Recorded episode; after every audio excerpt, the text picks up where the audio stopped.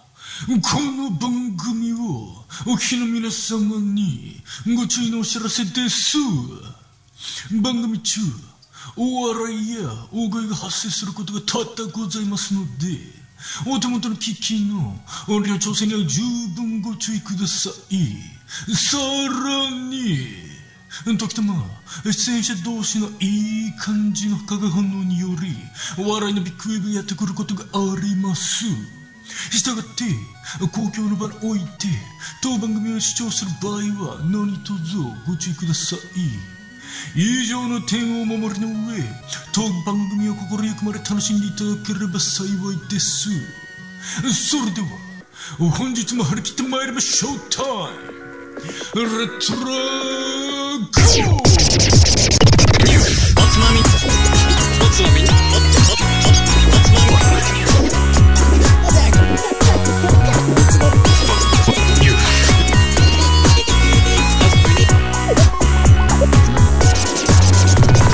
おつまみニュース始まるよこんばんは。今週のおつまみニュースもおすすめの日本酒を紹介しつつ、どうでもいいニュースの中から酒のつまみになりそうな話題をピックアップして、ゆるゆるだらだらと語り合う番組です。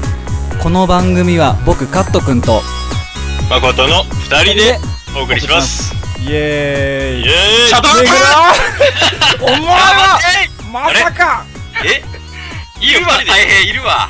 あれいなんたので大あれ変いますよ。お前今日大事な予定があったんじゃなかったっけいや今日結婚式だったからさ、二人でやってもらうかもって先週話してたけど、うん。うん。入ってきました。お、偉い。さすそう。なんだよ。50話だもんね。第。 50話だもんね。なんつっても50なので、まあ、さすがにちゃんと切り上げてきましたよ。いやあ、ーよかったわ素。晴らしい。偉い。いよ。まあ、カット君と今日二人かなっていう感じでかなりヒヤヒヤしてなかった。いや、待て待て待て待て。俺は結構楽しみにしてたぞ。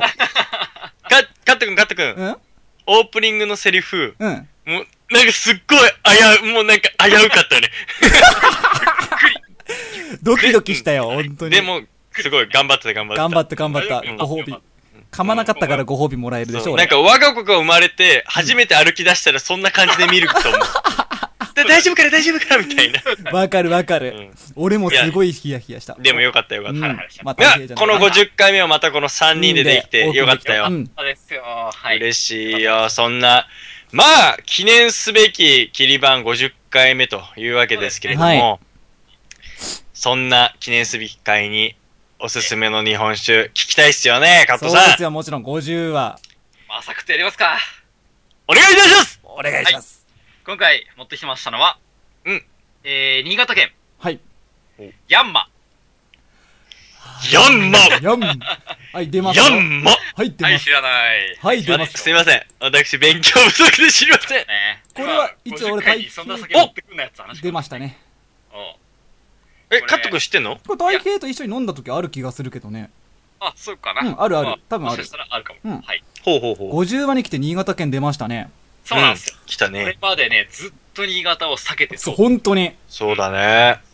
これまで避けまくってた理由とともに、このお酒を紹介したいと思います。はいちょっとおうほろ酔い、ほろ酔い気味ですが、はい。うんまあ、ちょっと飲みながらやっていきましょはい。そうですね。いつも通りですからね、それがう。ね。え、え、え、ええかつ、もうすごいよね。それを突き通してるからね。なん本当かだねよ、 40話とか、40回ぐらいからちょっと特殊なことやったりしたけど、うん。うん。ちょっと、今回は、 そういうの厳しいな、つって。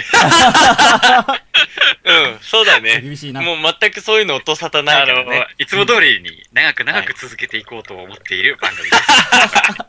まあそうだの通りね。はいい、いろんな試みは大事だからね。うんそうだねはい。今いろいろね、随時やりながらだけど、まあ今回はこの、じゃあヤンマで乾杯したいと思いまはーい。はいいす。いいかないですよ。はいじゃあ50回、乾杯乾乾杯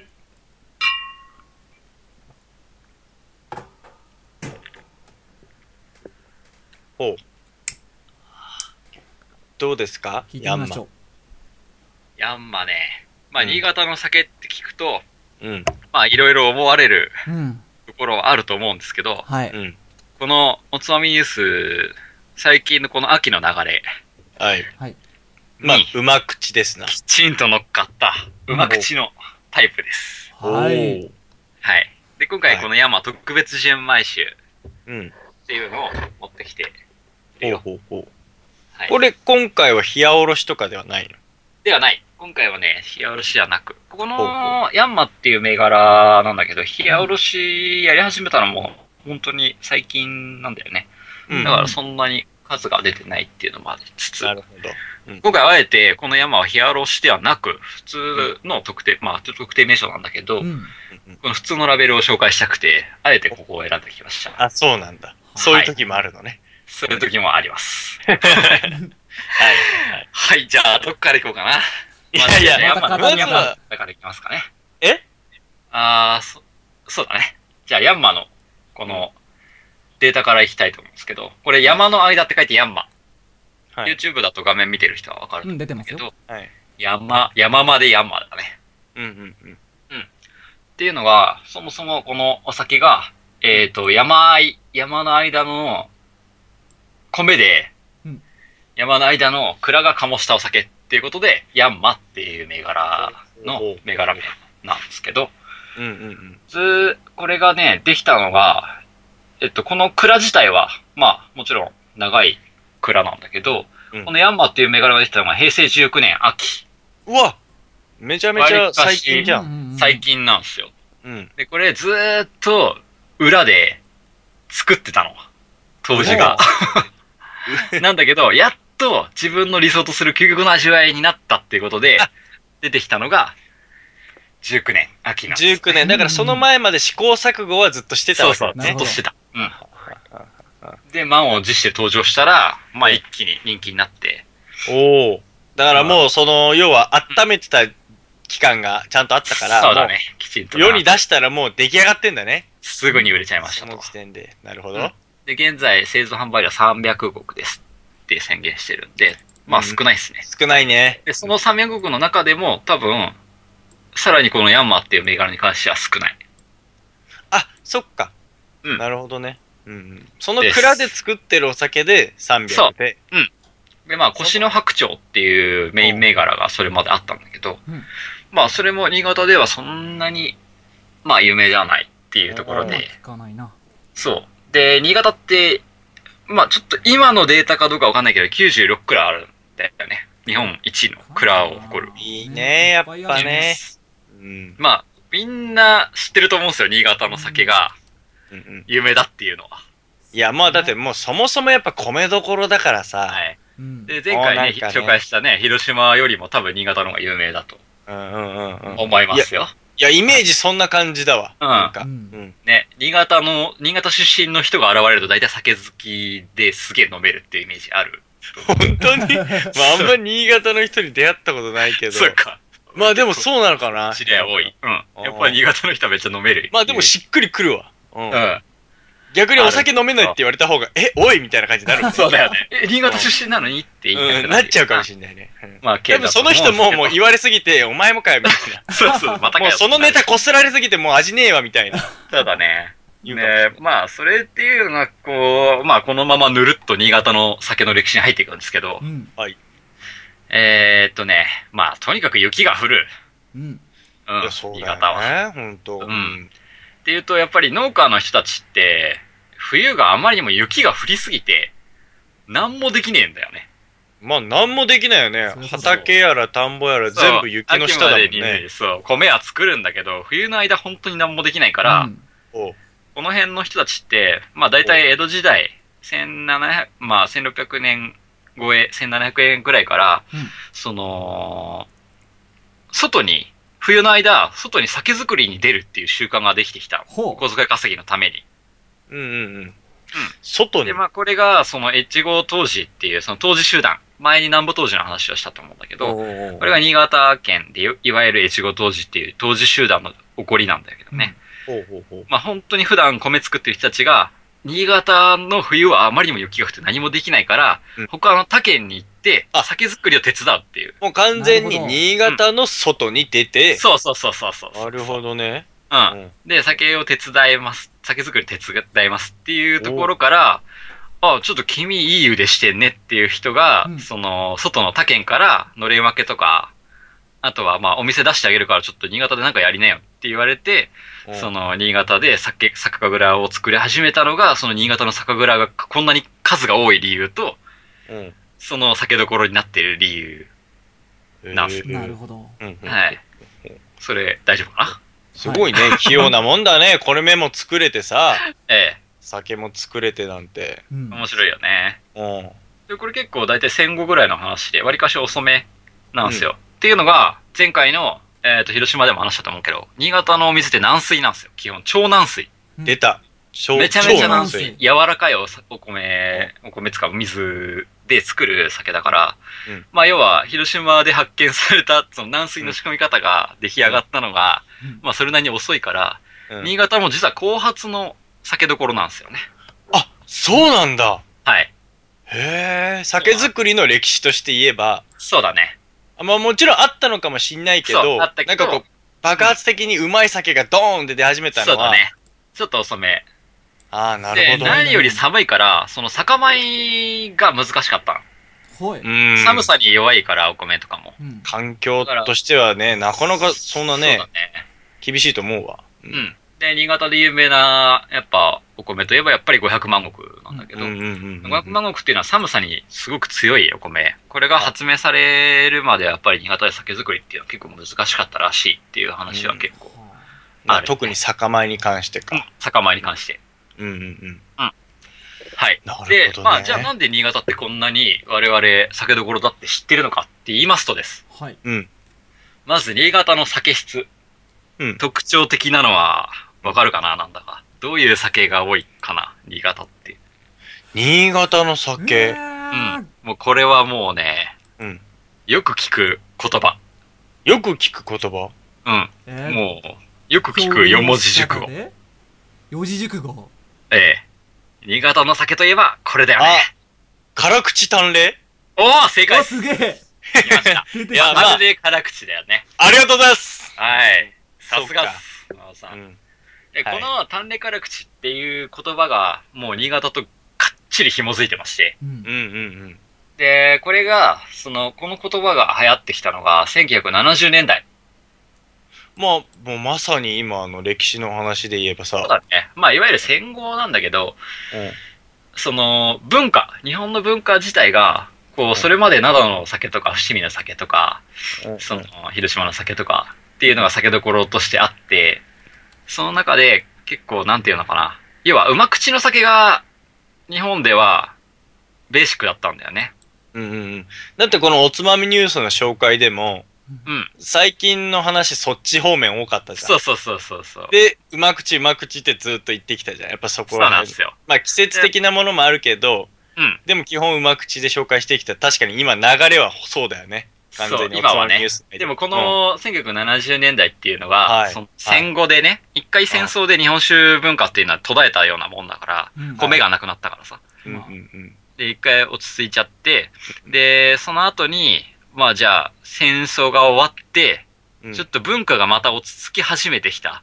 うんもう苦しい時がやっと戦後の時期を脱してきて、うん食が、食の文化がやっと復活してきたぐらいの話になってんだけど、そうだね。その、まあそれまではうま口の酒、酒が主役だったところに、うん。その、新潟はその軟水っていう酒質から、うん。あのー、もともと、この地域のお酒ってすげえ薄っぺらい水みたいな酒だって言って、うんあー、ちょそれまっとでイメージわかるかも。うん。うん。ちょっと薄っぺらくて、全然水じゃん、みたいな感じで、この、それまでの新潟酒っていうのは、全然評価されてなかったんだよね、この時代に来るまで。はいはいはいはうん。二流酒だな、と言われていたわけですよ。い。うん。で、ところが、その食文化が、やっと戦後が戻ってきて、うん。美味しいご飯を食べるようになってきてからう、んうん。あれなんか、すっきりした酒、ご飯の邪魔しなくていいね。あ、そういうことか。うんもうだから、昔はもう酒メインで、そうだねだ。から、味気ない酒だと、おいおいってそうなっそたうのそうが、そう。ご飯とっていう話になって、そうですね。そこで一気にガラッとね。俺なんか綺麗だよね、みたいな感じになってきて、で、そこに火をつけたのが腰の乾杯。はい。出た。新潟の代表銘柄、腰の乾杯が、あの、まあ、これを取り上げた人がいて、その戦なん後か、年配の人好きだよね。そう。そうなんですよ。うん要は年配の人いわゆる1970年代っていうと、僕らからすると大体ちょうど年配ぐらいのうん。うん年齢層に当たるんだよね。うんうんうんうん。だから、よく、おっさんとか、ま あ、昔の人は、淡麗辛口好きだよなっていうのは、まさにここから来てる。なるほど。まあだからもうその当時本当流行ったし、う流行っまたいうまいってみんなで。そう、大ブームになったわけです。この今週完売がもう新聞やら雑誌やらでガンガン出てきて、そうだね。で、それまでこう味のしない薄っぺらい酒として言われてた、その新潟酒に、うんまあ革命児的な存在になったんだよね。うん。なるほどそれ、で、ここの辺の蔵が、よし乗っかれと、この淡麗ブームに乗っかるんだとうんうんうん言って、もう淡麗路線を突っ走った。新潟の酒は。うんうんう。ん。で、この辺の、要は新潟の、まあ、酒造組合とか、うんあ、と、上研究所とかが、探麗をしましょうと。うん。軟水だし、向いてるんすよって言って、うん押しまくった結果が今の新潟県の、この探麗辛口の酒室を作り上げましたと。なるほどね。はい。で、まあ、これ、この流れですよ。いわゆる。この流れに、ちょっと、ちょっと待てと。ほう。新潟でもうまい、味わいが強い酒を作れるんだぞと。 出たよ。で、2007年の春にこう出してきたヤンマーですよ。いやなるほ どね。そこで出てくるのね。いや、さすがだね。あそうなんですの、おつまみニュースで紹介する酒っていうのは、なんか一癖も二癖もあ る。そう、このね、この要要はもう前に習え姿勢を脱しようと。うん。だからいつまでこれ単麗辛口やってんすかと。そうだね。今この時代はまたうま口に戻ってきてるっていう流れをうん。はい。すでにもう当時が、こう理解して、そっち路線に舵を切り始めた、要は、先進的な蔵ですよ。そうわゆるだね。うんうん新潟県第一酒造。うんうん。うんうんはい。なるほど。そ、それまたやっぱりさ、あの、蔵の規模とかにもよるよね。あまりにもこう大きくなりすぎてたら、うん。舵切りも結構大変だけど、で、面白いのが、結局、その、もともと灘の酒が、うん日本酒界ではもう大手大手、超大手だった。はいはいはいはい。で、新潟の酒を、じゃあ、売っていくために、うんその、1970年代の段階だよ。どうしたらいいかって、新潟のみんなで考えたところ、我々はちっちゃい蔵が多いんだから、酒の質の良さで勝負するべきだと。おう。で、それの結果、単寧辛口なのよ。うーん。一回その議論は済んだ。その一回その議論した結果、彼、新潟のお酒が出した答えが、この、きれいめ、キラキラ、キラキラっつうか、すっきり系で言ってこうって、ちっちゃい蔵だからこそ、全体の蔵がこっちを向いたのね。そみれまでみんなそうしようと。そう、それで行こう。よしよ、わかった、それで行こうって言って、ちっちゃい蔵が集まってるからこそ、その新潟の酒っていうのはこの丹麗蔵口路線がぐっと推し進められたんだよね。だから、こう、前に習い姿勢は強いって、このヤンマが、もしもこの馬口で大成功したとしたら、新潟の蔵も、ほ、一気にこっち向く路線になる。ううんんうま口、あ、そう線にか入っ。てたわけだ。うんうんうんっていうことができる県なんだよね。そういうポテンシャルを持ってる。後発だし、それぞれの蔵が一個一個は小さい。うんで、あまあ、なるほどね。そう、一はい個一個ちっちゃい蔵がいっぱい集まってるっていう県だからこそ、そういう方向に舵を切れるポテンシャルを持ってる県。うんうんうんうんうんうん。なるほど、なるほど。なんで、その、新潟を、まあ、前に進めるがためか、このヤンマっていう銘柄が前に出てきて、で、うんこれが、やっぱり、その、た当時、単麗辛口がヒットしたからみんなそっちに進んだそうだいいのがあね。るうんで今回このヤンマがもうすでに売れてると。うん。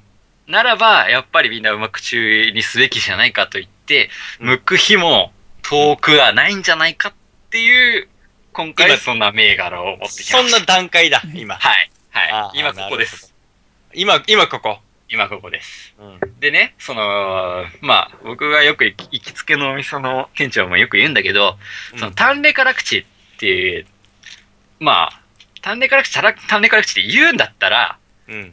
日本酒じゃなくて焼酎飲めばいいよってよく言うの。ねえ、これ前のおつまみニュースの放送でも何回か出たセリフだね。そうなんですよ。ほんとそうだよね。うん。ねだから、まあ、努力を惜しまず、やっぱり、今だったら、この長南水でも、きちんと美味しく仕込める方法が確立されているので、あ、なるほど。あのーええ長南水で言うと、淡麗辛口に向いてると言ってたのはそうだけど、今となってはうん。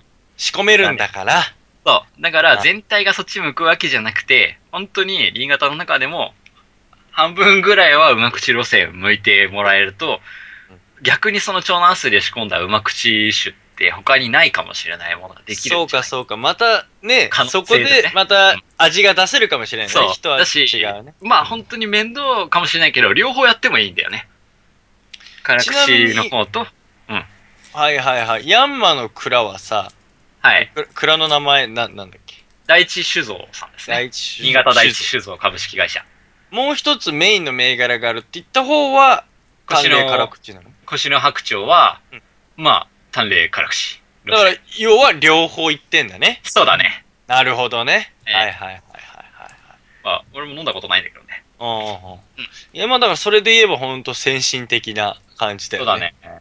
そうだね。先進的です。まあだから新潟の他の蔵は一応、まあ今火事に手はかけてんじゃないヤンマのその動向を見て、およおってなってると思うよ。おうちもちょっとそっちに切るかみたいな。そうそうそうそう。だからねこれまではね、その淡麗辛口路線で行って売れてたからいいかもしれないけど、やっぱり日本酒もどんどん売れなくなってきて、そのう、んいいお酒がいっぱい出てきたから、そっちに流れてるっていう傾向があるんで、まあどうにかしていこうっていう風潮になってくる日は、結構そう遠くないはず。そうだね。でもさ、やっぱあれだよね、そのヤンマもさ、売り出したのはほんと最近ってイメージになるかもしんないけど、やっぱさっき言ったみたいに試行錯誤の時間が長かっただろそうだね。から相当長かったんだと思う。いや、まあ、先取りして、こう考えてたんだろうね。うんほんと。今、あの、製造責任者、武田義則さんっていう方が製造責任をしてるんだけど、この人の、こう、究極の味わいを求めて、で、かつこのヤンマーっていうのが、その、亀口っていう、まあ、自家名だよね。あの、絞った時に、その、ちょろちょろって流れてくる部分だけを瓶に注いで、出荷する。その部分だけがヤンマーって名乗れるっていうお酒にしてるなるほど。ううんん。だから、もう、すごい限定された部分だけをヤンマって名前をつけて売ってるんだよね。それ以外ってどうなこっちゃだうわり、こだわりすぎる。それ以外は正直ちょっとわかりません。どうなってるか。もう、わかんねえの。どこ行ってるかわかんねえんだもん。わかんない。どっかに行っちゃってる可能性があ たる。だ、ヤンマと名乗ってるのは、名乗るのはもうそういう。もうすっごい手間がかかる部分だけをヤンマ。そこだけしか認めてない、この人が。製造責う任わー、なんか、すごそうな感じするね、それね。それが自分にとっての究極の味わいっていう部分だけを出荷してるものですね。うわー、ちょっと飲みたくなるね、その話ね。すごいもうね。めっちゃ手間とコストかかるっていうね。そうだね。うん。なるほど。ですあのさ、うんなんだろう、その、お酒の味わいって今、まあ、2曲で言ったうま口の方と淡麗辛口としてあった場合、これ、お米もさ、やっぱさ、はいも。ちろん変えてくるんかな。でね、これがですね、おうスペック表示の先入観では飲んでほしくないということで、出た、これ。そういう。シークレットですす。シークレットなんだ。一だ切から公、開してません。書いてないんだ。何で作ってるか、どんな酵母使ってるか、精米具合を何パーかすら書いてない。え、そこも書いてないんだ。うん。書いてないあ。それすら書いてない。書いてないね。とか、もう面白いっすよ。うん。ただ、飲めば、うまいと。そう、飲んでうまいっていうことだけが分かってほしいと。なるほそういうことでどすね。ね。はい。いや、すごいこだわりが強い人だよね。そうだね。ああ、もう満を持して出したんだろうね。新潟からね。新潟から一本持ってくるなら、うん。まずこれ。いや、まあ、え、だから、でも、あれなんじゃない本当ある種、あの、酒飲みの人からしたら、はい。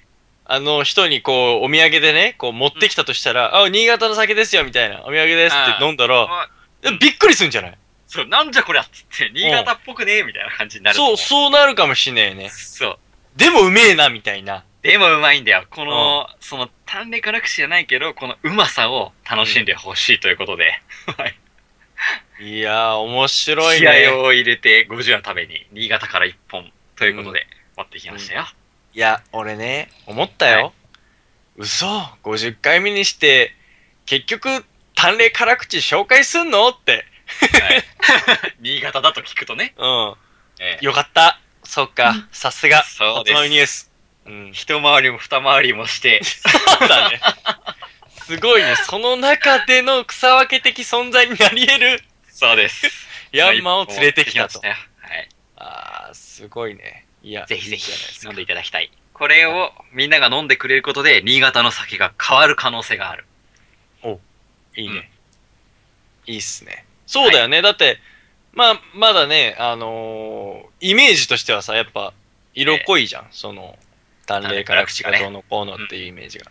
そうでもやっぱこういうのが売れてきて、うんやっぱり、あの、流れがね、だってもうかそうだねまあ、他の他県とか全国的に行ったらさ、まあわかんない。うん俺、その大変な周りの人とばっかりつるんでるから、そう、そう思うだけかもしんないけど、うんうんでも結構、いわゆるさ、大手雑誌でもさ、うんなんか、流行りの年表みたいなの書いてあってさ、うん。ああ、まはあ、ほんと、短麗辛口は昔だみたいなところ歌ってると結構多いからい。、まあ、一世代前のねお酒になる。そうそうそう。だから、まあ、本当それはやっぱ、変わってくるだろうなっていうのは思うけどね。そうですね。それでに新潟がさらに変わったって言ったら、もう本当もう、うん。本当に大きく時代は変わったって思うだろうね。そうだね。そこももう変わったまあか一概にみたい悪いわけじゃないよ、単麗辛口が。な。あ、まあう。もちろんねこれ。はね、お酒の一種としては、まあうん面白い作り方だと思うし、うんうんうん面白いわかる酒わ質かるだと思うんで、うん。まあもちろん残しておいてもらって構わないが、はいはい全体としてそっちに振る必要はないぜと。うんうんうんうん。っていう話ですね。いいじゃないですか。はい、ありがとうございます。いやー、今日結婚式でね、あのー、まあ、東京、目白の椿山荘っていうおところで、ちょっとまあ和を意識した式場だったんだけど、うんうんまあそこで、新郎新婦が、うんえっ、と、鏡開きをしまして、おうっていうのはまあお酒をあの、ポコンって割ってね、うん、やるね。うん、やるやつ、成人式とかでよくやってるやつです。うんっうんうん。ていうのを、まあ、やってくれまして、うん。まあ、すっごいいいな、これ、と思った。お前絶対やりたいよね、絶対。あ僕はもうやるって決めてたうのん、で間、違いなく。うん。すごいそれを見れてよかったな、と。いいね、それね。えーこれ、ほんといいよね。鏡開きとか、その、日本酒で、まあ結婚式をお祝いするとか、いいね。その鏡開きって同じ言葉でさ、しょお正月に、あの、お餅を、うん。まあ、鏡餅とか言うしね。そう、鏡餅とかあって、あれって、要は、うんまあ鏡、日本酒の鏡割りもそうなんだけど、うんあの、蓋の部分、丸く広がってる平らな部分が、はいいわゆる鏡っぽく見えるから、鏡っほうてあれを呼んそういうでこ、となんだ。それを開いて、うんその、演技を分けるというか、ほうほうほっていう、まうんあ、すごく、なんていうんですか、日本人らしい文化うん。なんですけど、まあ、そこに入ってるのは日本酒っていうのは、ねすごい、良かったなと思って。 う。俺も一回だけ人生で鏡開き目の前で見たのあんだけど、はいはいはいまあそれあの、会社の入社式だったね。ああ、いい あれね。かいや入社式じゃないよ。入社して、入社歓迎会みたいな先輩たちがはい。やってくれたやつでなんか。はいはいはい。まあそれをもうなんか、そういうまあさ、ふとしたところで日本酒出てくるとすげえ嬉しいよね。まあね、本当にまあそれを、まあ嬉しいんだけど、それをヘルメットで一気するってなった瞬間にもう俺として苦行だったよ。ね、ヘルメット一気っていう文化があそうるからね。まあまあまあ、でもいろんなやっぱそういう祝いの席で出てくるお酒ですよ、それはもちろんね。そうですね。うん、いいね。いいじまゃあ、ないです日本か。酒を、結婚式を飲んできちゃいましたっていう。いいじゃないですか。ねすごい良かった。なんか、要は最初シャンパンだと思ってたら、うん。やっぱりその開いた日本酒をうん各テーブルに配って、マスが出てきましてね。ほあ、うほうほうあの、乾杯の時いいいじそゃ、うんいいじゃん。あ、すごいね。乾杯するんですよ。すげえいけてると思って。いけてる。そこまでやってくれるのいけてるね。ものすごくしい。嬉しくなりました。これ、ね、おつまみニュース的にもこれ、どんどん押していこうと思って、今話そしうまだした。ね。いや、これまあ、今今ち結ょっ婚と式食考い打えたてれたるね。皆さこん。れはもうシャンパンで乾杯とかできねえわ。もうね、そシうだなャンパンじゃなくて日本酒で乾杯してほしいよね。しかもマス出てくるのすごマいスあそをうね。ね、ちゃんと持ち帰りで袋に入れてくれてね、マスを持って帰って。いけてえな、なんかな。いいいや、はい面白いなぁと思って、これすごい日本人的だと。はいはい。はい。まやあ、るそんな感じで、大平は、あの、結婚式行ってたけどうん、加藤くん、この週末どうしてたのえ、ドロドロしてました よ。特に何もネタもないですよ。何もネタねえのかうんよ俺はね、そういう君は。あ、俺はあの、また、実家の方に帰ってたんだけど、うん。あれ、先週さ、あの、佐藤の話だった。あれ、先週だよね。左利きのね。左利き。はいはい。はいはい。ええいや選、手俺今週、その、まあ週末この、まあてか今日なんだけど、うん知り合いが筑波山の方で石屋さんをやってて、はいはいはいおー言ってたでね、灯籠作りっていうのをこうなんかおー地、地域のなんかふるさとの伝統工芸をこうみんなに広めようみたいな、そういうイベントがあって、た。はい。そう、ある農業高校の一角のその作業場みたいなの借りて、うん。 40人ぐらいでこう、灯籠を掘るっていうね、作るっていうの行って。すごいね。かっこいや、じゃん行った。よ。右手に土、左手にのみを持ってね。それだよ。それですよ。ついやってきたよ。あ、や俺、ってき佐たよ藤だ、みたいな。 そうだね。その左手に持っそうたうんそう飲みが、飲み、飲飲みみ手で手す。といやか、けてで、佐藤だと。俺そうそう。で、俺思ったのが、なんかまあ飲み手っていうのもわかんだけど、なんか大工さんが仕事終わりに、うん酒を飲みに行った時に、はいはいはい。多分みんな、左手で飲んでたんじゃねえかなって思って。あー、なるほどね。うん。なんでかっていうと、うん。俺ね、今ね、もう右手動かない右手の。あ、が、そういう痛ことすにぎ。て、もうねなるほど、土をね、振るうのがね、すんごい痛いわけ。あーはいはいはいはいすげえ、それ、面白いね。本当思って、今日、本う当ん飯食ってきたんだけど、もう、そっか箸も持てないみたいなぐらい利。き手を使いまくるから、やそうっぱ酒飲む時も、もう右手、手から左手で飲むかと。そう、れあのもねか、かって佐藤なのかもしれないね。うん。いや、あそう、あーなんか、面白いね。の飲みを持ってる方はね、全然振らないし、うん固定してるかはいはいら、はいはいはい。何も疲れないの、正直左手。はいはいはい全は然だい。から自由に使える、今。だけど、右手だけ本当に痛くプルプてル、プルもプルう、おちょこも持てない。 すごい。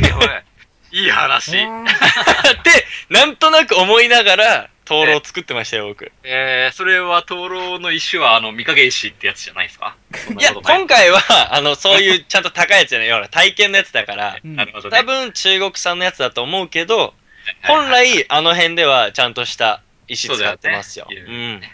石どころっていう。そう、面白かった、面白かった。やっぱそういうのもね、面やっ白いっすぱね一回やってみないとわかんないから、そうだいい経験ね。してるね石なんて掘ったことないでしょないないないない。ないないない。全然ない。ねえ。飲みでさ、カンカンカンカン。うん。大変だったぜ、もう。朝それ、朝8時か面ら。白いね。それ、カンカンやりながら、これ、左手に飲み持つから、飲み手、つっすよねって言っちゃったりしたら、もう、うん職人がほっとかないよね。ほっとかない、ほっとかない。お前ちょっと来い、みたいなこの後。うん飲みだからなって言われる、そうね。そうそうそう。そう そう、そんな、そんな感じでした。いや、いやだから、、俺もほんとタイムリーだなと思って、このえー、話。うん。素晴らしい雑学ですね。そう素晴らしい。なるほどいや、よかったよ、と思って。そんな僕は週末過ごしてました。ガット君は寝てたんだね。そうだよ。素晴らしい仕。事しろ。仕素晴らしい。はい事しろっつうか、まあ、あの、今回、最初の画面と、あの、Facebook のカバー写真、カバー画像をちょっと変えてまして、そうなんだね50話ってことで、はいはいうんはうんい。うん。ちょっとかっこよく作り直したんで見てほしいもうで一回す出しましょうはねい。。ぜうひち。の会社の先輩がベースを作ってくれた、おおしゃれなデザインねにちこれょっと切り替えてますんでね。いいぜひねぜ。ひ見てほしいですね。いいね。はい。ということで、今週も、いつものニュースのコーナー行ってよろしいでしょうか。はい。はい。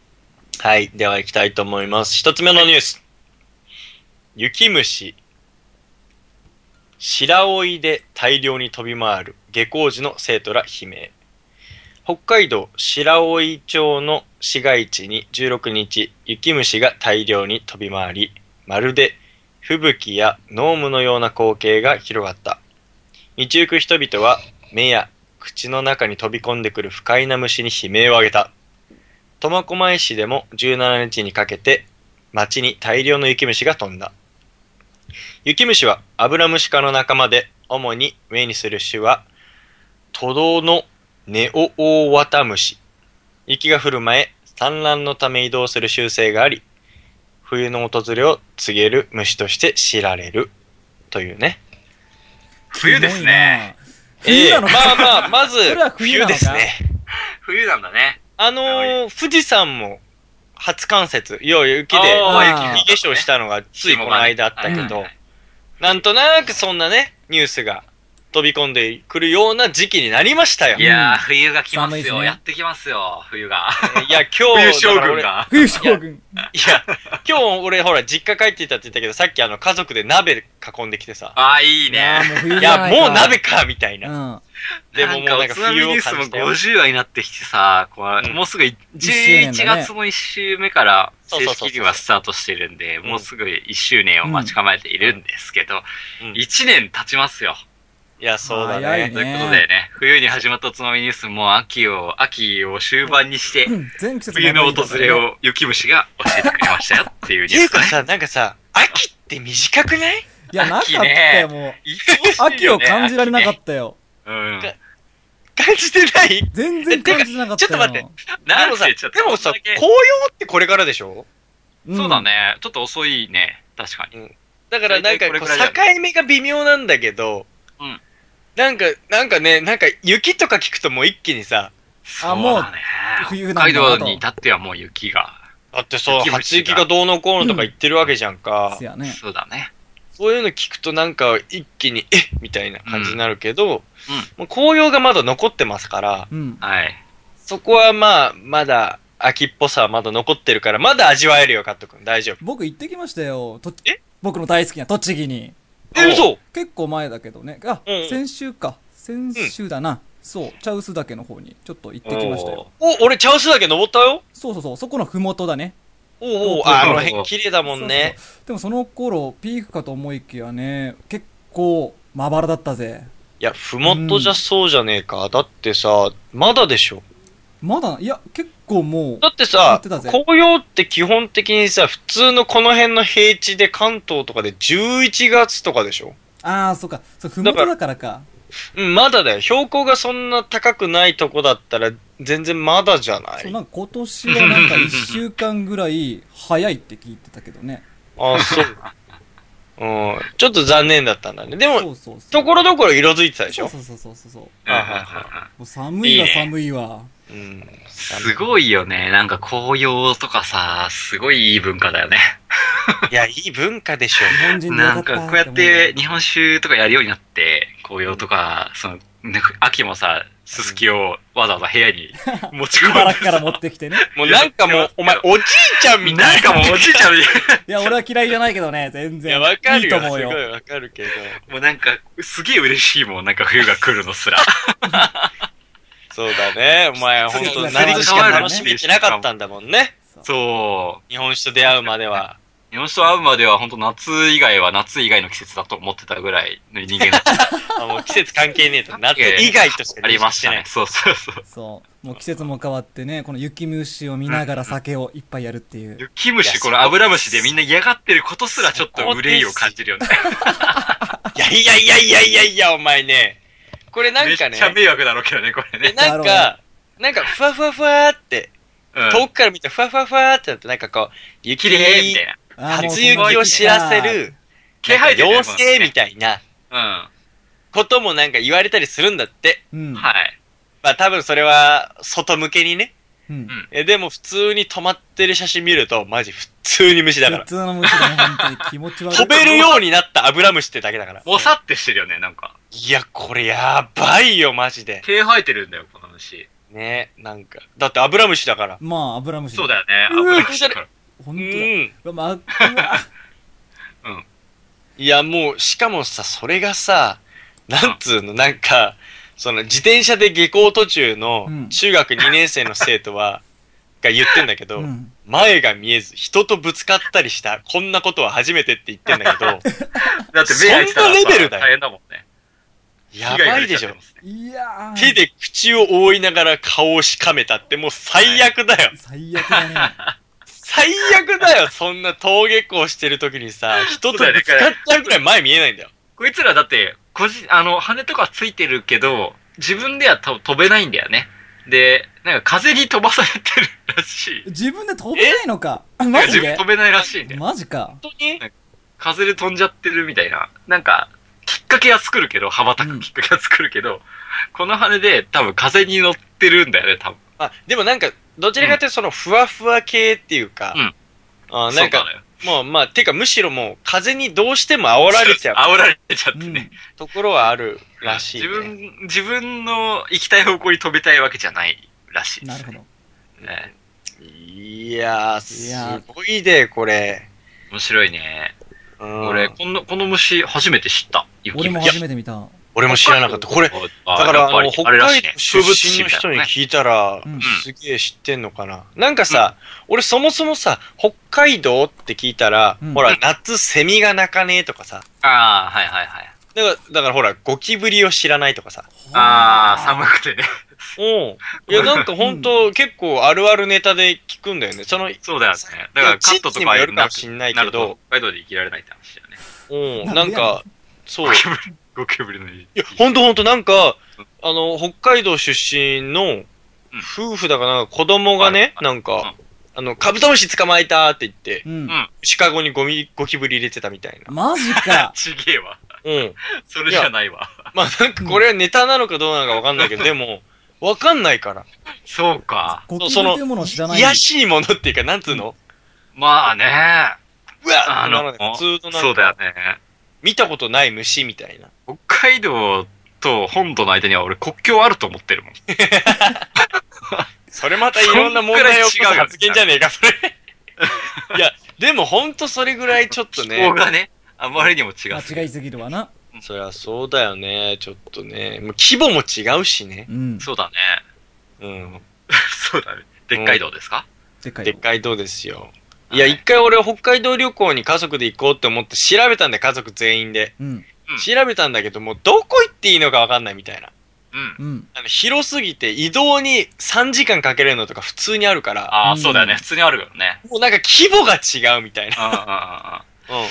そうだね。行くまでにこれ数時間かけて行っ移て、動距離か行そうっだたうちでまた先の移動でも数時間かかるってもう地獄でしレょ。ンそうタカだーでね。そうだよな。地獄だよ、もそうだよう。ね だ。からまあ一泊二確日かにこうちょっと規模が違うしい。や、言うてもさ、この白老っていう町って、俺行ったことあるんだけど、実は。うん。え、嘘はい、あるんですよこれ、で、どこのれ、辺苫小牧にあるの港の近くで、結構北海道の中でも、割かし、本土に近い方、じゃあ方。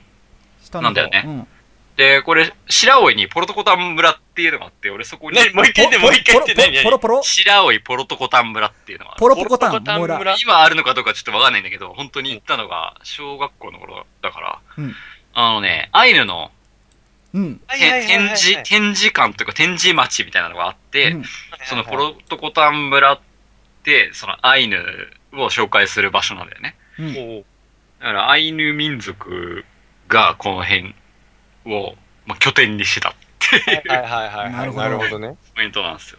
うんうんうん。はい。だまあ、その、そういう歴史を持ってて、なんか面白い、ホロホロ山とかそういう変わった名前、うんアイヌ語の、アイヌ語が結構この辺に残ってる。まあ、基本向こうはそんな感じだよね。うんあの、そういう名残っていうかさ、そうそうそうそうそう。全部地名とかもそういうの残ってるからね。そうだね、残ってる。うん。うん。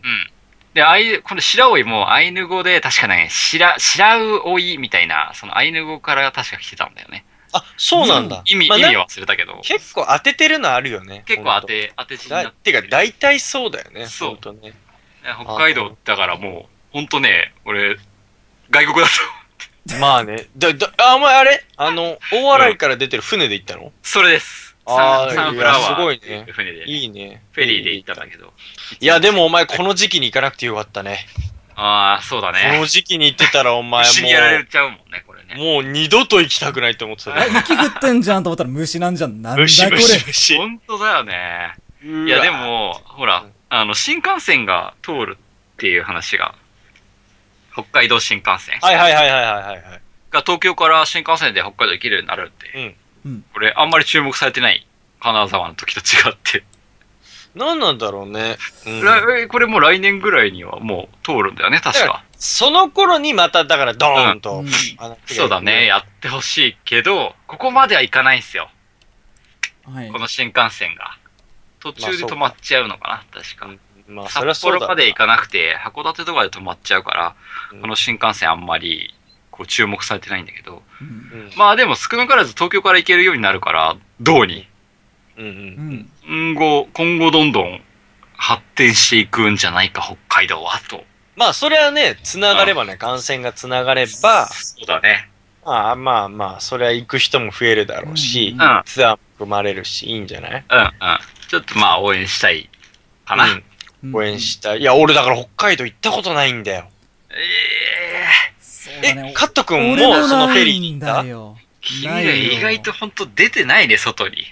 や、俺ね、そうなのよ。うん。 出ない、出ない家系なの、うちが。出ない。いや、それは意外だ家計がな。ねマジか。 家計がね。あのね、まあ、出るとしても、うん。なんかその、よくさ、あの、お盆の時期とか正月に、うん。うん。あの、旅行行く家族、家とかっているじゃん。ああ、いいね、ね海外とか行くところは、そうそうそうそう。うちそういう家じゃなくて、確実におじいちゃんおばあちゃん家に行ってたから。うん。まあ、それは別に構わないと思うんだまあけど。まあ、だから、いや、出ないっていうか、決まったところに行くみたいな。うん新しいところにあんま行く人たちね、行くとしたらキャンプ場あなるとほか、どキねャンプとか。大体まあ固定の場所に、そうそうそうそう。またあの、冒険しないタイプだね。冒険冒するけ険ど。しないんだよね。そうそだう。ね。あーなるほど冒ね険するとしたらマジの冒険で山とか行っちゃう家だったかま ら、あ山だよね。極山に端だはな。観光地にねう、んあんま行かない家だったそかう。なるら、ほどですね。でこれってね、大人になった俺も、うん本当にそれが根付いてて、うん。あのね、あ、あのーお盆とか、お正月にどっか行こうと思わないの。まあ、ね、実家に帰るとか。そうだね。でまも、あそれってここの3人そんな感じじゃない確かに。うん、基本実家にいるからね、祝日とかね、そうだよね大型連休とか。とりあえず地ま元あだからよくで飲むけど。集まるぐらいだよね。そうそまうあそでう。も、他に関しては外行ってみると面白いと思いますよ。いろいろあまあわかるよ。うんだからうん、最近はまあ結構行くけど、まあうん自分でそのお金も持ったし、うんそうやって行けるようになったし、お親とかもなんか結構そういう風に行きたいみたいな感じで言うようになる年ですからう。ん。まあちょっとじゃあ3人の家族を連れて、全体、おつまみ全体家族旅行みたいなのやってみますか面白そ うだな。面白そうだな。えっとね、行ってみたいね。そして、あの、やっぱ、カット君の家族がちょっと大注目です。そうだね。いやー、怖いなー。すで に、非常識だからなもうおつまみニュースでも、話題の幸子母から。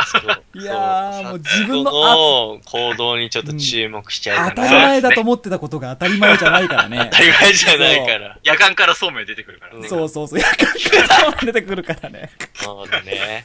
なんかいろいろあるんじゃねえかなって思うけど。それもそれでいや面そ白そうれだね。面白そうだね、それ。いいんじゃないかな。まあ、ぜひぜひちょっとやってみましょう。かついや、皆さんもね、聞いてるみんなもちょっとうん、北海道とか行ってみたりいいんじゃないですか。うん。まあ、北海道行ってみ星たらいのいかも冬は、雪にまみれる。この時期は酒北よ海。道か新潟だね。そうだね。あ、いいね。新潟もいいじゃんじゃんじゃんね。行こうよ行こうよ。確かにうん。うんで、新潟は、まあ東京とかだと本当に、越後湯沢だったら新幹線で、本当1時間半ちょいちょいで、ねあねアクセスしやすいね。え。すごくアクセスしやすい。だからこの豪雪地帯っていうのは、やっぱり逆に冬に行ってみるっていうチャレンジングな精神。うん。 もうなんか、だからそう、味わうなら、そこまで振り切ったのを味わいに行くっていいよね。そうそだうだね。ね。なんじゃこれみたいな。ね。なんか飯がうまいって言うしね。うん。そうだうんね。海産物がね。うん。うん。いいじゃないですか。ちょっと今年は気合い入れていってみるのもいいんじゃないですか。北海え道。いいですねお前、ほんと、雪にまだ懲りてないようだけど、本当に。大丈夫 あんなに俺ら痛い目あったろ。で もそういうのがあるからね山梨でね、大変なことになやった。山梨に雪に閉ざされた土地にいたのにそうされおて前。出なくなった。お前、ちょっとお給を据えてやらんといかんな。まあ、 俺運まだ転足しないから。りんようだな。もう飲んでるだけだからね。車内で酒飲んでたから。本当だよ。俺がもうずっと12時間運転してたけ ど、俺だよ、一番辛かったの。もう俺あのはねもう雪はもう勘弁だわ、本当そうだね。もう、自分が運転はもうなしにしよう んに。いや、そう、あ、そうだね。そうまあ、し俺よたちは飲んでよ。う。うん、俺も飲みたいから。やっぱ新幹線とかそういう旅行がいいそな。うそうう。そう。ねそういうのでお行って金みかまけしょてうで。もそれがいいわ。間違いない。試しにね、試しに行はいっ。てみたいと思います。はい。というよううんはな北海道のニュースでした。はい。次のニュース。50歳超えの国宝級巨大像。ドイツ人観光客が射殺。ジンバブエ。ジンバブエ最大規模の50歳を超えたオス像1頭がドイツ人観光客に射殺されたと地元の野生動物保護団体が16日明らかにした。ジンバブエでは観光客に人気のオスライオンセシルが狩猟愛好家に殺され問題となったばかりで、トロフィーハンティングと呼ばれる愛好家の狩猟をめぐる議論が再熱している。ジンバブエサファリ運営者協会によると、ゾウはゴナレゾウ国立公園のすぐ外で射殺された。報道によれば、ゾウが殺された場所は南アフリカとの国境付近の私有地で、ドイツ人観光客は狩猟を行うため6万ドル、約720万円を払っていたとされ、観光業者や保護活動家らから非難の声が上がっているというね。もうね何してんねんうん。ほんと、こういうニュース腹立 つわ。本当に。俺はどっちが悪いんだこれは象もを、うね、うん。良くないよ、本当に。いでもこの人は6万ドル払ってたわけでしょや、それすらも、うん結局、そのオフィシャルに払ってるわけじゃないでしょ、これ多分。観光会社とか、その仲介会社に払ってるでしょ、おそらく。うん。おそらくね。うん。うん。なんこれオフィシャルでは許可してないよ。だろう。いやそりゃそうだ。なんかね、うん。そう、なんか、その、これは事件が起きたばっかりだから、うん。今後の動向ってちょっとまだ不透明な部分あるんだけど、今後どうなるかっていう段階だから、はいで。さっき言ったさ、その人気のライオンが殺されたっていうのがつい最近あったっつったのが、うん。はい。まあその、本当今月の頭らへんにあったんだけど、はい。うその人も本当同じような感じで、観光客、その、アメリカのね、うんうん人。が行って、まあ、ライオン撃ったと。ん。うん。で、まあ、そいつがすごい人気のね、オスライオンだったから、もう国内じゃお前ふざけんなってなるんだけど、うん結構この人が訴えられたんだけど、うん。うん結局ね、なんか違法無罪な、うんいや、無罪っていうか、そのね、そのね、提訴されたのが延期になってんだよね。うん。なんでかってあー言伸うばしてるんだ。難しいんだね。その難しいみたいどうどう、どう処置を取るかって話か。うんうんううんん。なんかその、まあし、まずジンバブエに入ることに関しての書類に不備がなかったりとか、うんはい。まあなんかね、ちょっとね、そんななんか、周りの世論はもうふざけんなだけど、法的に言うと、うん。なんか、なんかあんまね、もう、もう厳罰だ、もう確定だ、みたいにはなんかなってないみたい。ああ。いや、まあ、たとえね、うんその法律で許したとしても、俺は許さないよ。 そうだよね。まあ、そうだよねモラルの問題になってくるからね、こればまかあ、りだからは。そこなんで、だから、うん結局みんなモラルの問題みたいなところをそうね。言ってんだけ絶ど、対でもさ、絶対許したいくやない、ね。バレなければ海外で何もしてい、何も、何でもしていいことこれでもさ、なんだよ難しいのがさ、モラルって言った瞬間にさ、ゾウ、ライオンは撃っちゃいかんって言うけど、じじゃゃああ、他代はわってりなに、ったじらゃあ、鳥とかやるのいいのかって話。そう、そこもまた気持ち悪い話だよね、なんか気持ちね。悪い話だなあでも気持ちいい話じゃないよね、ほんとこの、特にそのなんかね、あもうすげえ像だったんだって、この像いはや。そうでしょう。だって、象、今、本当に、本当に減ってるのよ。あの、ハンティングされちゃって、みんな。うんアフリカの象も。それをさ、撃つっていう感覚はちょっとわかんないよね。だからまあ、ハントしたいのはわかるけど、そういうのは本当オンラインの中だそうオけンや ラインの中で。あのね。俺らみたいにオンラインあるじゃん。オンラインでやれよ。うん本当だね。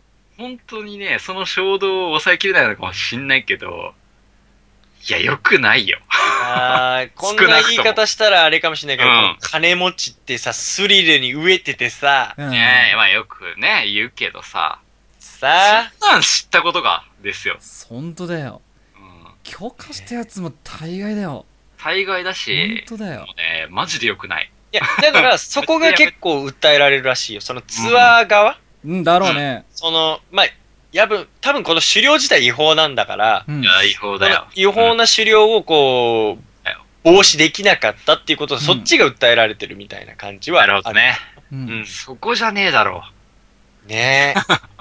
この事業が成立しちゃってるのはちょっと国がもっとそうそう。こさ、れはね、みんなでこれやるやつマジで追放しようぜみたいな世論を作り出した方が いいよ。本当に。あこれはタブーでしょ。ほんとね。ね。本当だよね。いや、お金払ったら人殺し、せるみたいな感じで、要は、もう、な、何が違うのかわかんない。いやもう本当そうだねうううんん。ねいや、だからそうだよ。なんかアフリカのとことか行ってさ、うん。 銃持ってさ、本当だよ。違法なんだから同じだよ。そうだよ。うんこれはね、なんかしらの制裁が。うんなんか、バチ当たってほしいよね。うん、もうバほんチと。当たれ。うん。もう雪虫でもね、ちょっと降らせて。 雪虫、雪 雪虫仕掛けるか。そう雪虫カット今日いいじゃん。いいいいね。カットそいつを送り込もう。もう。北海道にね。それでこう前を見えなくして、その、そうそうそなうんか狙えないようにしちゃおう。前が見えないよっつって。前がどこだみたいな。そういう貴重な動物がいるところは雪虫を繁殖させて、確いやもう、動物側ももうたまったもんじゃないよかにね。。 いや、そうだよ。うんいや、ね、ななんんかかまあもう本当にこれ、まあやった人はやられる覚悟を持ってやってほしいよね。本当だね。もう、自分もいつ殺されてもおかしくない覚悟で、やるならやれよ、じゃあって感じだね。まあね。ういんや、やっぱ、動物って本当でも、まあ、こんだけでかい像だとそう思わないかもしれないけど、今日、あの、さっきその石を掘りに行ったっつったじゃん。うんそのうん、灯籠掘りに。はいそれがその、い筑波山の真壁にあるうんの、うんなんかね、真壁高校農場っていうところでやったんだけど、はい。うんうんうん俺ちょっと調べがついてないんだけど、あれ農業高校なのか何なのか分かんないんだけど、要は多分高校が持ってる農場なんだよね。うんう。ん。うんうん。で、だからそこにある石の工房で石掘りしたんだけど、その横に馬の厩舎があって、うんおう。で、要は競走馬出身で、うん。あれ競走馬ってさ、大体3歳から5歳まで走ったりするじゃん、大体。うんまあ、長いやつは本当に7歳、9歳ぐらいまではやるまあけど、まず行くじゃん大体は、でもその結果が出なければ引退しちゃうから。その後、その馬たちってどうしてるのかなと俺気になってたんだけど、うん結構要動は物す園ごいとかに行ったすりごい速い馬は種馬になったりとかさ、うん。そうだね。そういうのあるけど、うん要は馬術の馬になるんだよね。ああ、そうなんそうそうそう。で、その馬術の馬がいたの、いっぱい。うん8頭だ。ぐらい。うん。いわゆる、ちょっと成績が落ちてくると、障害レースによくそうそうそうそうそうそうう。そだから、う。で、ぴょんぴょんジャンプするレースだよねはい。障害レで、ースそっていうのちって、あの、13歳とかまでうんいけるんで、ちょっと長いんだよね。そうで、13歳過ぎたぐらいから結構いろいろこう、落ちてきちゃうんだけど、んそうだね。まあでも結構長く、えーうんやれるような感じで、馬がいっぱいいてさ、いや、でっけえなーみたいな、俺の身長以上あるんだよな、頭とか、はいはいはいはい。すごい大きいなと思って、でもなんか今日初めて知ったのが、うん厩舎から出て、なんかその、ちょっとしたゲージじゃないけど、なんかその、ところにこう繋がれていたの。なんか、うんなんか多分、ブラッシングされたりとか、はい。なんかこうされるところなんだよね。うんで、その外には旧あの訓練場があるんだけど、うんその要は繋がれてるところで馬たちがいるんだけど、みんななんか後ろ足を、こうう、んなんつうの、後ろ足の片足だけつま先立ちみたいにしてんの。ううんんうんなんかこうう、ん。なんか人間がするような感じのさ、う。うんん。なんかこう、片足に重心乗っけて、片足をこう、ツンってしてるみたはいいな。はいはい。して、うん俺そんな馬の姿勢初めて見たのね。うんなんかつま先をツンってし、ちょんってしてる感じ。うん想像つかないなね。るほどあんな、何してんだろうな、みたいな。普通、シャッて立ってるイメージだから、うん馬って。うん。そしたらそこのなんか管理人、監督の人がきいて、うん、すいませんっつって、あんなその馬がね、こう、つま先をちょんってしてるの僕初めて見たんですけど、うんうんこれ何なんですかっつったら、うん。いや、人間だって、あの、休めって言われたら、ああやって足をこう、ちなんつうのこう、遊ばせるようにするでしょ、うわちーょっと楽にする感じそうとか。ね。だから、今は、あの子たちはその訓練も終わって、一番その、リラックスできるゾーンなんだって、そこそうが。だよなるねほ。ど。だかリラらックス、そう馬もまあそうやってリラックスして、うん足を楽にしてるんだよって言われて、うん。うんうんめっちゃ可愛い馬と 思って。馬のリラックスしてる足を見たの俺生まれて初めてで、なん ほんかと。ね、ほんと馬可愛いからね。だし、すっごい綺麗だった。サラブレッドだったから、うん特になんかそう足もスラーっとしてて。美しさ、筋肉のつき方とか、まあね、いや多少引退しておもや尻っぱがり、綺麗だったよ。そうすっごいお尻の筋肉。そう、ね、そういう風に育ってる、ねそういう骨格を持ってるとね、すごい美しいし、かつね、やっぱ馬も頭いいからさ、ん人間の声聞こうとして耳をクッと、はいはいはい、向けるよね向け。たりとかする仕草とかも、うわ、賢いんだな、こいつらってすごいわかるじゃないそうずっとパートナーじゃん、人間とは。うん馬って、戦国時代とかでも、やっぱり一ほんと緒にそパうーだトナーとしてやってきたし、あれに乗ろうって思った人、天才。天才だね。 天才本当にいい動物見つけたよと思う。いや、ほんと、相棒だよ、やっ相ぱ棒。賢い動物なんですよ。そうだよね。だって、やっぱさ、なんか、なんだろうね、誰が言ったのかわからないけど、なんか馬って昔から高貴な存在じゃないそうだね。まあ、イギリスとかでもやっぱり馬みんな乗ってるけどさ。あの、ほら、ガリバー旅行記とかでもえらがえ描かれてたじゃさん。だね。うんはいすごい古古なんかくからやっぱり馬が歴史神聖でがありつつ崇高な生き物みたいな。ね逆に人間がその、ヤフーと言われるなんか汚い獣みたいな、うん描かれたりする ような感じでさ、なんか馬ってすげえよなって思うん だけど。そうだね。だから馬の話だと結構広がっちゃうんで。 お前あがれ、好きだもん今な日、週刊賞じゃないなんだっああ、今日週刊賞でしたね。G1 です。けはいはい ?G1 でしたね。あまあ、外したんで何も言わないで。なんか俺、なんか馬の、最近競馬の話全然来ないな、大変外してんのかなみた今日結婚式に、ちょうど結婚式が、その3時ちょいちょいから始まって、ちょうどメインレースが結婚式の間に入ってたんだけど、いな。うん。まあうちの社長も競馬好きで、うん。そうだね今日スピーチしなきゃいけなかったから、うん その競馬のメインレースの時間とスピーチの時間がほぼだだかぶりしてうて、でん。、すごい深刻な顔してて、 心ここにあらずみもうたいな。どうし緊張、緊張してんすかって言ったら、週刊誌あもうね、まあ、社長も外しててね。あ、ああ、みんなで残念な外したからだったんだけど。テンション落ちなまあい。まあ、それはいいんすよ。うんまあ、それはいいですね。構わないですけど、まあまあ、その、賢い馬の話だと、うんちょっといい馬がいまして、うん。まあこれ伝説の名馬って言われる、えおうーっとね、結構古い馬。うん。ちょっと年代が今出ないんだけど、キーストンっていう馬がいまいして、や、聞いたことないな全然わかりません。あ、出た、えー1967年ぐらいの、めっちゃ古いじゃんこ。れも本当に古い馬。うんそれね、この競走馬、ね、すっごい、あのーまあ、後、後半、後半人人生の後半が早くなってきた馬で、うん。うんうんで、あの、ダービー馬なんだけど、うん。うん。ダービーを取ってるんだよね。うんうんうん。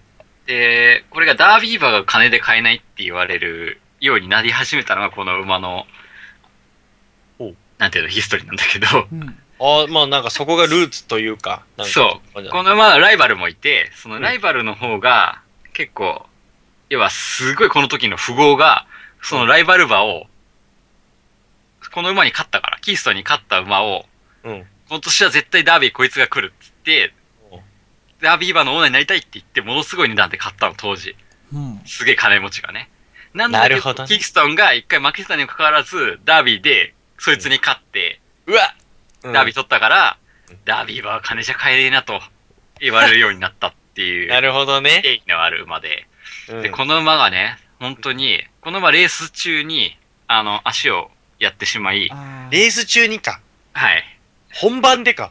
本番で、まおあ、その最後のレースが、ものすごい、なんていうの、もう、すごいレースでね。うんで、この人ずっと乗ってる人が同じ機種なんだけど、うんはいはいはいはいはい。その人もまあ今、このひ、この馬が引退し、あの、その、そこで亡くなったことによってこの人は引退したんだけど、うん。そうなそるほれど、すごい、すごいいい騎手といい馬だったんだけど、最後のレースで落馬してしまって、そうだよね。あの、足がね、あの、骨折でう、わさゴール前にダントツで一着できてたんだけど、ポコって足が折れちゃって、ーあっって言って落馬したんだけど、その折れた足で、騎手の方に近づいていくの。うん。え足を引きずりながら。で、大丈夫か大丈夫かっていうようなうわ、仕草をレース中に、折れた足で引きずってって、騎手をこう鼻でクイクイやるんだけど、その時気絶してて、その騎手も。うわ、え、馬がそ、馬がそうやって寄ってく。そう、馬わが寄ってきた。この、この、このヒストリーはかつてない、こん今もない歴史なんだけど何。そのうわで、絆が。そその機種やばが、いねもう、その気絶から目覚めた時にはもう、あの、安楽死をさせられてた状態だった。最うっ悪しだ。あーもう、そうだねう馬わが折れちゃっそたらのね。、競馬っていうものに、の、その裏表を見れるような話なんだけどね。このキーストンっていう馬がね、俺の中ですっごい大好きな馬で、こ何れはそのグッとくる話。映像も残ってるんで、本当見てほしい。残っ見よう見てようん見よだ。うまあ、それは多分、 YouTube にあるんで見てほしいんだけうど。わわ絶対見る、ちょっと心してみよ使ってくなう。よちょっと泣いちゃうかもしれないから。それまでずっと一緒に、一緒に乗ってきた機種を心配してるのかも、すり寄ってくだるって仕自草分だが。って足折れてんでしそょう、折れてるんだよ。ね本当は、その折れ方も、あの、後で見ると、あうんの、歩けるような状態じゃないのよ。立ち上がれれる状態じゃない骨折をしてにもかかわらず、あの時なんであんな行動を取ったのかって、解説の人も、その時解説した人も、カメラも全部そっちを追っちゃって、うん優勝の瞬間が映像に逆にないんだなる ほど。そういや、そうでしょね、これはすごくいい話なんで、YouTube でぜひ来てほしい。キリストいン、やー、キリストン号っていうう。。それさ、上がった競ね馬好きの人の前でさ、さ酒飲みながら話してたら泣いちゃうだろうね。やばいっすよ。うん俺今だ、今もうちょっとうるっとくるもん。いや、俺いやも、俺もだよ、俺も。話してて。いや、なもうね、これで映像見たら、もう一発で仕留められてハンカチ用意してみてください。いや、ほんとそうだいね、多やもう分。ほんとそうだね。はい。いや、そっか、いや、すごいね、なんだかから、そそのんぐ、らい頭いい生き物っていうのがやっぱりいるんですよ。我々頭いい人間し、社会その何、心が通い合えるってそうそいうう。。あよ、あよ、通ってるからそういうことになるんだよね。そうなんだよいやね。要は相手の気持ちが理解できなきゃそれってできないことうんだって自分だって絶対足痛い、もう痛いところじゃないよね そ。うそうそうそう歩けないんだもん、普通じねゃ。えそれなのに、そう行っすよくんだもん。で、本当に、だから、馬もそうだし、象もめっちゃ賢いって言うじゃん。賢いや、賢い。だって、鋭角像もいるしさ、サーカスで働く像もいるしさ、あのなんてか鼻を器用に扱って自由に使うっていう、そのものすごく知能が高い生き物だと、されてるわけですよ。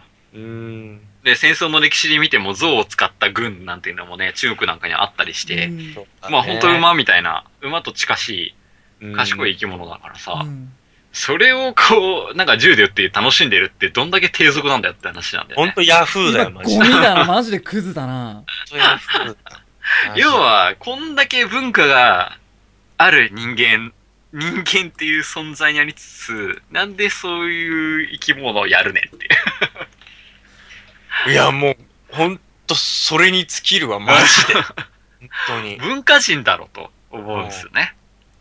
マジだよね。ねいや、だからもうね、ほんと、なんなんだろうね。そういう人たちに、そのレースの映像を見見せてやりたいよ。キリストン見ろよって。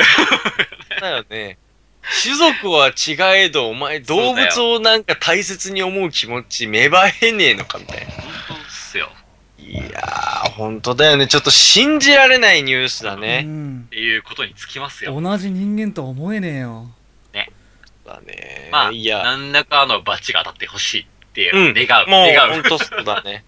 本当そう思ってしまうのはもいうやしゃあない。その狩猟を愛好してる方々は、まあ確かにいますし、別に僕らも動物保護団体とかそういう、なんかクレイジーな団体でもないんで、うんあれですけど、まあう、んその、ね、モラルっていうか、ほら、またその、なんだろうな、まあ自人間、ね、そう、人間としてね、どういうふうに、線引きは本当難しいけど、ね、考えてほしい本よね。当難しいけど、その線引きは難し我々いけど確、かに、確かに飯は食べますよと。そうなんかお肉も食べるし、魚も食べますけど。難しいところ、線引きが難しいからこそ、モラルっていうところでうん、なんかやってこうよっていうことだよ。逆に言うとね、もそれがだから文化人によってでなし得る技かと思います。そうもう、うん本当もう、やだや だ。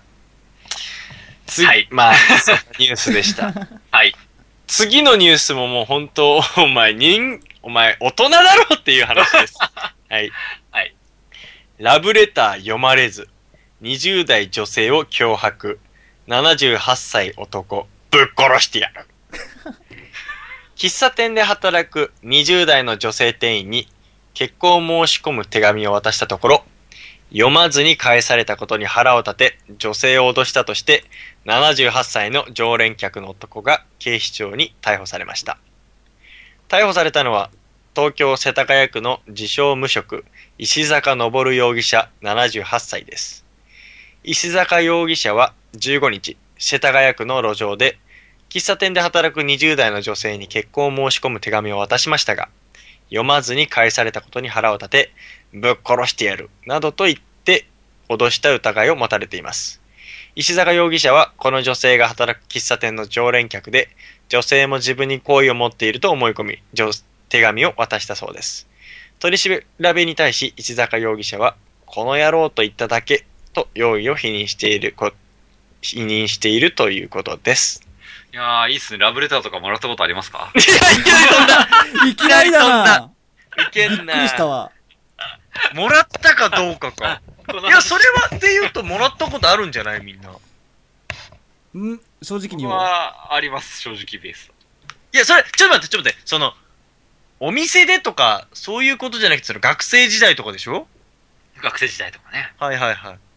なんか、ラブレターっていう文化って多分、我々で最後かなって思ってるっ つうか。そうだよあーまなあ。今携帯とか、ね、紙、紙でね。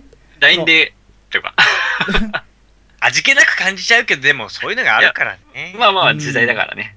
いや、でも、それで言えば、だからこそ、そんな時代だからこそ、手書きの手紙って、結構、まあ、確かにね。もうあの、いいん折じりゃないかな方もこだわってね。なんか女の子折りみたいな。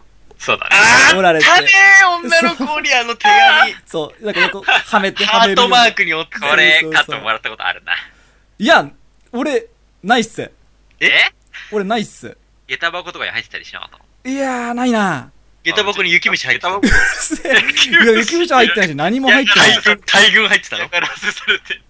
ラブレター北か。海道から直輸入のお雪道前らの言ってるのは、その、ね、あの、あのずっとね、たい平くんのことは気になってました、みたいな感じでしょまあ、とか、なんかうんまあ普通に、うん。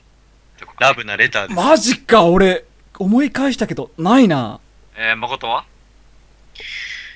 いや、まああるよ。マジか。おー。なんか手紙で、で、えー、文通みたいな。なのしたが、しなかったえ文通みたいいやな。手紙交換みたいなの正直ああー、したもがのない、な交換日記みたいな僕は日記みたいなのあったよね。みたいななんか、流行ってたよね。うん、流行った、流流行行っってたよわね。かんないけど。結構それこそその女の子折りとかもあったしそう。そう、うん入れてもらえなくて結構拗ねてた覚えが あるた。入れな。てもらえなかったいや、なんか交換日記みたいな。なんか何人かでやったりと かさ。ああ、なるほどね。二人に限らずね。はいはいはいはい。いや、まあ手紙の文化、ね、ね、ノートに物を書いて人となんか分かち合うみたいな文化って多分もないでしうょ。ないんじアナえ、ロそグ的うななもののかは。なゃ今ないもうないわかんない。あんのかな ?LINE グループになっちゃうの か、そのノートが。ほら、うわなんか授業中寂しにいな紙がさ、ポンって回るみたいな。うんあああいうああいう風景も、もうドラマですら描かれなくて、なんか LINE で、トゥルンってなんか描かれないね。机の下とかでこう、携帯見るみたいなそっうか。わー、感寂しじいにな なっ。てきてるから断然そっちの方が手軽だもんねう。ん。そうだね。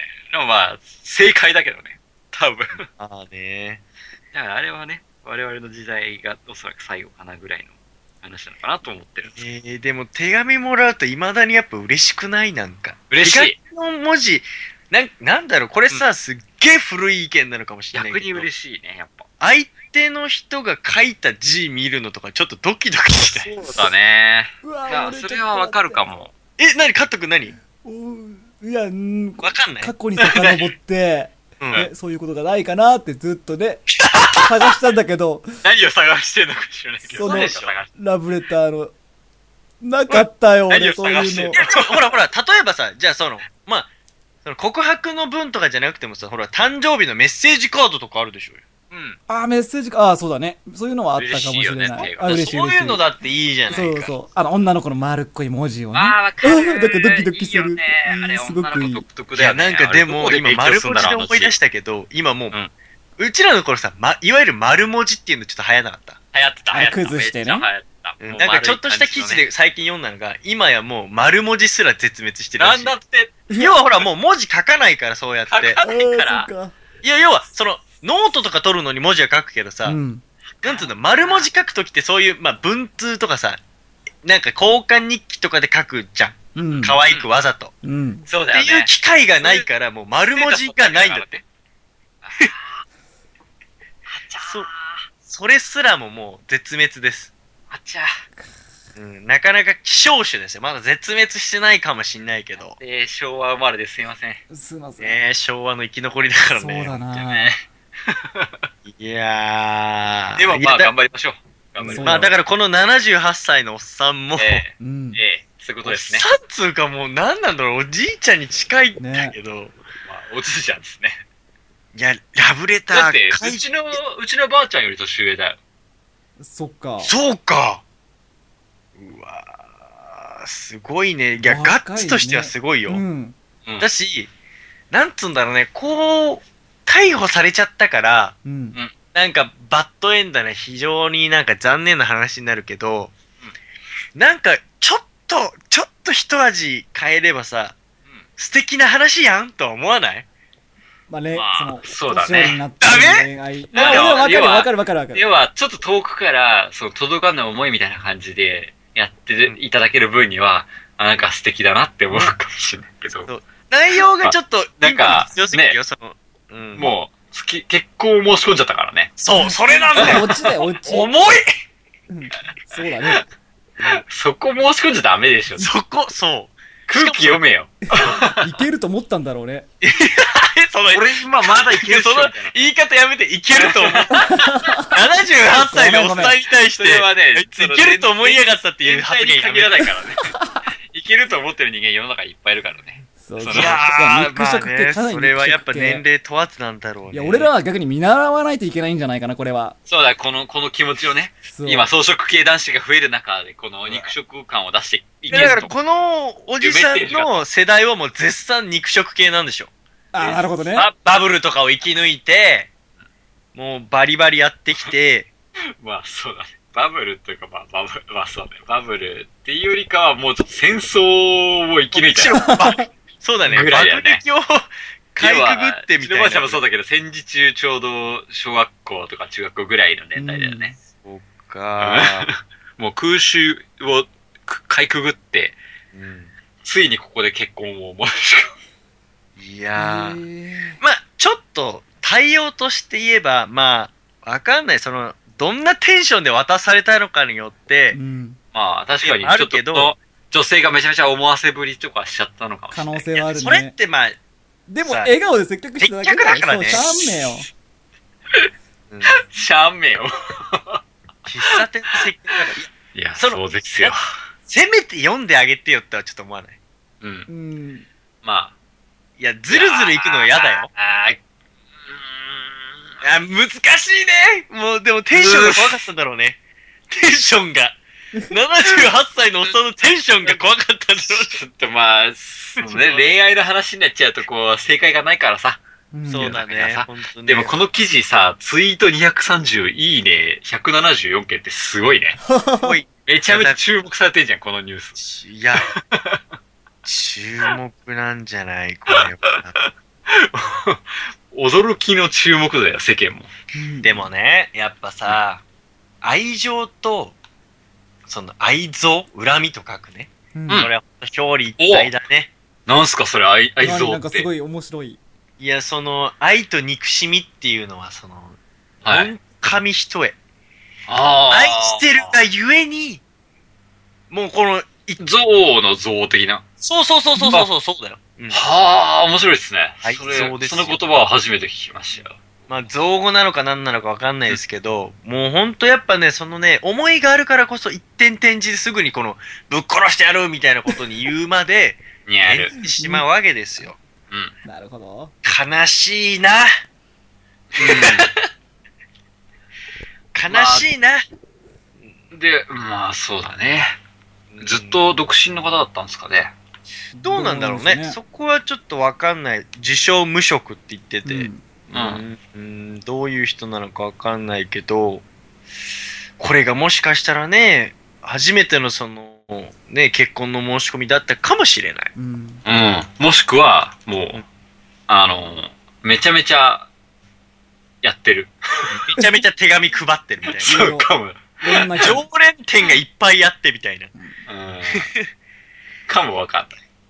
まあわかんないからね。うんまあ、ちょっと個人情報なんて情報ないので。うん逆に言えばさ、ラブレターを自分らももう書かないからね。うん。筆を取らないよね。ねえ、そうっすねね。ちょっと筆、筆、いや、もう今日結婚式で自分の名前をほら書くじゃないですか、ご祝儀袋にうんうん。字下手ってやっぱもう、俺もだよ、大概だよ。そんなそんない や、そうなんかこう筆でさ、もうバーンって書きたいじゃん。あーあーあー。理想とする形は見えてるのに、筆を扱えない自分がすげえ切ない。お前はまだいいじまあゃん筆自体握らないな、確かにね。筆、書くことがないからね。うん筆なんかもっと使えるようにしてほし い。ねもう俺なんかボールペンですらだよ。ももうう、あの予約のなんかね、お客さん取って予約の名前書くじゃん。自分で何書いてるかわかんねえんだもん、自分でわかんないこれ誰さんだっけ チンパンジーだよ。チンパンジー。ほんとチンパンジーだ。全然ダメだよ、カット君。この野郎、ぶっ殺してやる声、声、声、声。やばい、低俗だ。低や俗ばいだよ。いやー、まあね、そうだな。まあ、それで言えば、い、やー、いろんな思いを込めてしたためたラブレターも、一歩間違うとこうなって、宙に浮いてしまうんだな。そうだ仕方ね。ないでねもまあ、懲りずにみんな書いてほしいですね、ラブレター。うんあれはもらうと嬉しいよね、やっぱ。嬉しい嬉しい。うんもらったら嬉しいだろうなそ。ないでしょそうだな。ファンレター募集中そう、それ。募いい集ね中。ちょっと住所さらそうか。住所さらされて、シュバ作ろうか。50やは。だ、やだ、やだ。誰が一番多くもらえるか。よくあわるよ、。いいね、それ。その3人ともゼロで終わるっていう。ただただ見えてるよ、そうい結うの果やが。はい、うんあの、デジタルでいいんで、あの、もう、お問い合わせお待ちしてまそす。れでも嬉しいです。ご意見をね、募集してますんで。というような3つ目の残念なニュースでした。あ、残はい念だ。以上です。いいね。いや、50回目、今日も楽し試合3人でできてよかったよ、ほんと。大変。帰ってき本て当くれてだよ。いや、頑張りましたよ、今日。ほんとね、このために気合を入れて、酔っ払わないように頑張ってたんですけど。そう、一応予備でね、俺もお酒を買おうかどうか迷ってたんだよね。あー、どあうりしよがうとかう。な。でも俺は大変を信じてた。ありがとうございます。帰ってきましまあ、いずれね、俺と誰かやるかもしんないしね。た。そうだね。そう。結構楽しみにしてんだよな。まあ、そんなのも楽しみにしながら、これからも聞いてください。はいは。い、50話を迎えました、つまみです。はい今後とも続けていきますよのろでしくお願いしますよろしくお願いします。はい。では、また来週ですまた来週来週